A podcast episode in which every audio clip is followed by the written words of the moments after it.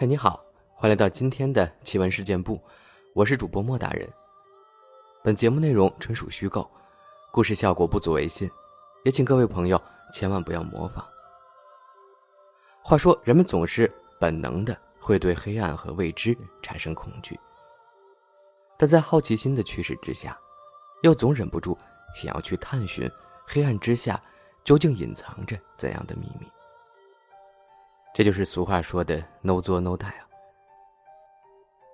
最近，社交媒体上有一个问题：孤独道路上的旅行者、户外运动的探险者、诡异职业的从业者和深夜轮班的工人们，你们有什么可怕的故事吗？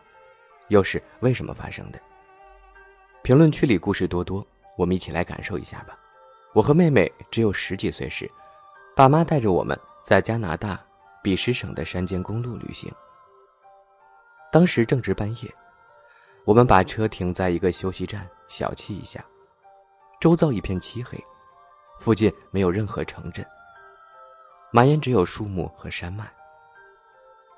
那天我妈妈开车，她把座位放倒，倚在上面打了个盹儿，然后又下车转了转，可能是想拉拉筋。不过她刚出去。就立马钻回了车里，因为他说他听到了其他人的声音。我爸爸还嘲笑他，因为我们当时在荒郊野外，哪里来的其他人？可他一打开车灯，就发现有个人正站在我们车前。妈妈都来不及把座位调回来，就疯狂的打着了汽车，飞快的开走了，真是吓死人了。我们不知道为什么那儿有个人，也没有继续坚持去寻找真相。我之前给银行检查空置房，要做的呢就是把每一个房间和锅炉、煤气、电表的状况都记录或者拍摄下来。那些长期空置的房子，我每个月都要去检查一回。有那么一栋房子，我前后大概查了两年，它的阁楼。总让人觉得很不对劲儿。这个阁楼里没有东西，空荡荡的，也没有光源，所以只能借助手电筒的光亮来拍照。其实过程中也没发生任何奇怪的事儿，但我每次拍完照后，都会以最快的速度冲刺离开，就像小时候关地下室的灯，就要迅速跑上楼一样。这份工作我做了几年。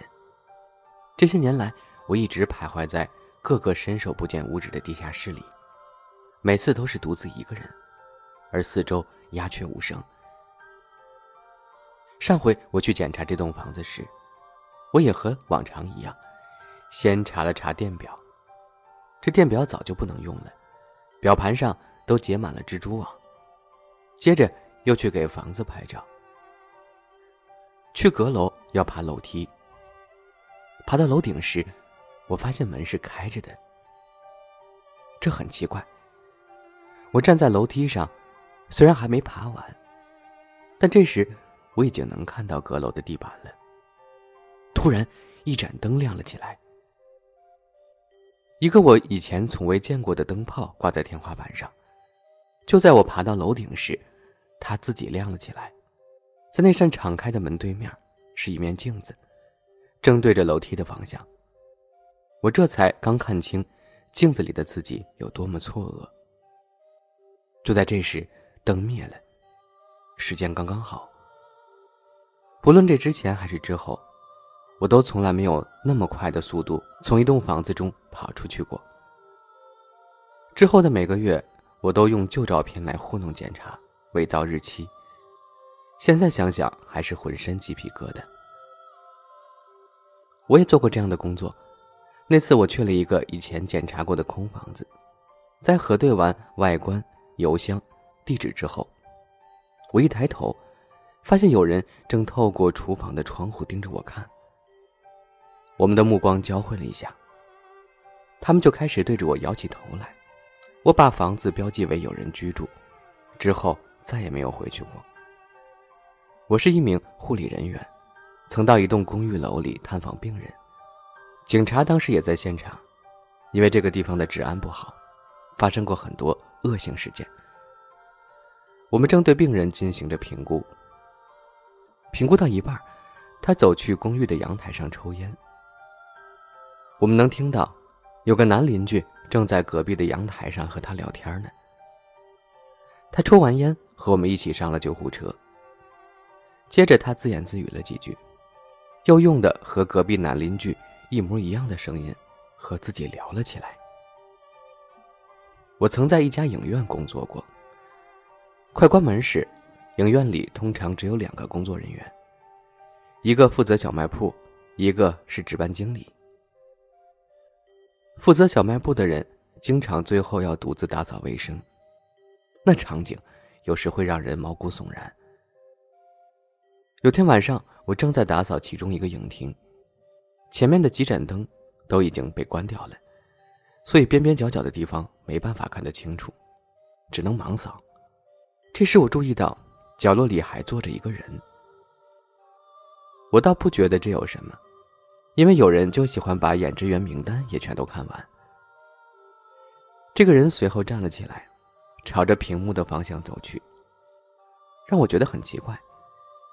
偏偏这时，值班经理又把音乐关掉了，气氛顿时紧张起来。我侧过身想看看经理在不在摊位上，结果他并不在。然而等我再一次回过头时，刚刚那个人已经消失不见了。我真是被吓坏了，匆忙离开了影厅。值班经理走了过来，我告诉他刚才都发生了什么。于是我们俩抄起几把重重的木扫帚，一起去屏幕后面看个究竟。但那儿一个人也没有，剩下唯一一个出口就是紧急出口了。可那个人不可能是从紧急出口离开的，不然的话，紧急警报早就轰鸣作响了。那天晚上，我们俩一直紧紧贴在一起。一年多以后，我们才发现，影院里其实有一条类似于隧道的东西，将四个影厅中的三个连接起来，而隧道的入口就在每块屏幕的后面。我不愿意去猜那是谁，也不愿去琢磨，那些人为何知道这条隧道的存在。我那时在佐治亚州北部的森林里。徒步旅行，在一条小径上碰到了一只体型巨大的黑熊，这家伙一见到我就开始跑开了。不过又过了十五分钟，我又看到他，他又跑走了，之后重复了好几次。我坐下来吃饭，他又来了，只不过我一扔石头，他就跑了。我继续沿着小路前进，路上遇到了一个。从另一边走过来的徒步者，他和我说前面有熊，想和我结伴露营。我告诉他熊就在后面，我也想和他一起宿营。早上我沿着小路走了十分钟，看到两只熊。继续徒步，又看到一只熊。到处都是熊。上大学时，我每个下午都要去一家杂货店打工。有一次，副经理去做手术。所以那天我要临时负责关店，我们晚上十点关门。但我和收银领班锁好保险箱，做完清洁再锁门时，就已经是晚上十一点四十五分了。那是二月中旬的密歇根北部，冷得要命。我先帮收银把他车上的积雪清理干净，让他先行离开，再开始清理我自己车上的冰雪。我那台车又老又破。得花好长时间才能热起来。我们的店虽然位于主干道上，但这个镇子很小，所以周围没有什么车，也没有什么人。镇上其他商家都比我们早三个小时关门。这时有个人穿过停车场向我走来。我是个年轻又壮实的小伙子，所以觉得没什么好怕的。我在副驾这边，车已经打着了，正在热车呢。那个人走向驾驶位那一侧，他对我笑了笑，说：“兄弟，能让我搭段车吗？外面太冷了。”我感到一阵寒意袭来。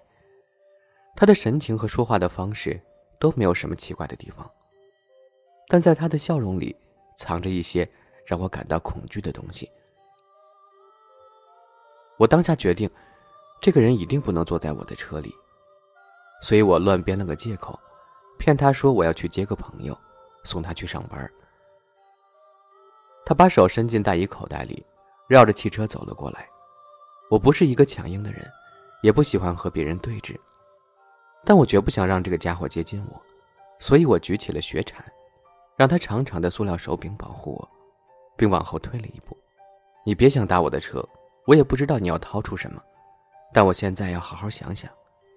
听起来很硬汉了，是不是？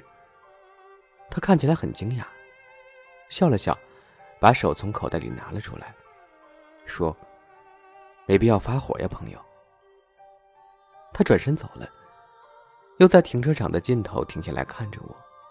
我二话不说，连忙钻进车里，一溜烟的逃走了。就在两周之后。一个在我们店附近的电影院里上班的女人被人捅死了。她死在自己的车里。据我所知，到现在人们都不知道凶手是谁。我没有证据，这或许只是一个巧合。但我觉得，就是我见到过的那个人。我这辈子从没对哪个看上去无害的人产生过这样的生理反应。他真的不太对劲儿。我最惊悚的经历发生在我二十岁时，但他给我上了很棒的一课。凌晨一点钟，我独自在南部深处的九十五号公路上开车行驶着。当时车里几乎没有了，我赶紧在下一个出口驶下公路。这里距离加油站还有十五分钟的车程。这个加油站位于森林中间，没有任何灯光，只有员工守夜。当我在加油时，一辆载满了粗壮糙汉的皮卡车驶来。这些人不停的骂骂咧咧，醉醺醺的，一副要撒酒疯的样子。我一直低着头，祈祷自己不会被他们绑架。突然，他们之中一个人喊道：“兄弟们，看看旁边这是谁？”与此同时，所有人的目光都转向了我。他们中最壮的那个人接话了：“是个女孩呀，大伙儿。”然后他们为在我面前飙脏话道了歉，其他人也相继道歉。我由此学到了不要以貌取人。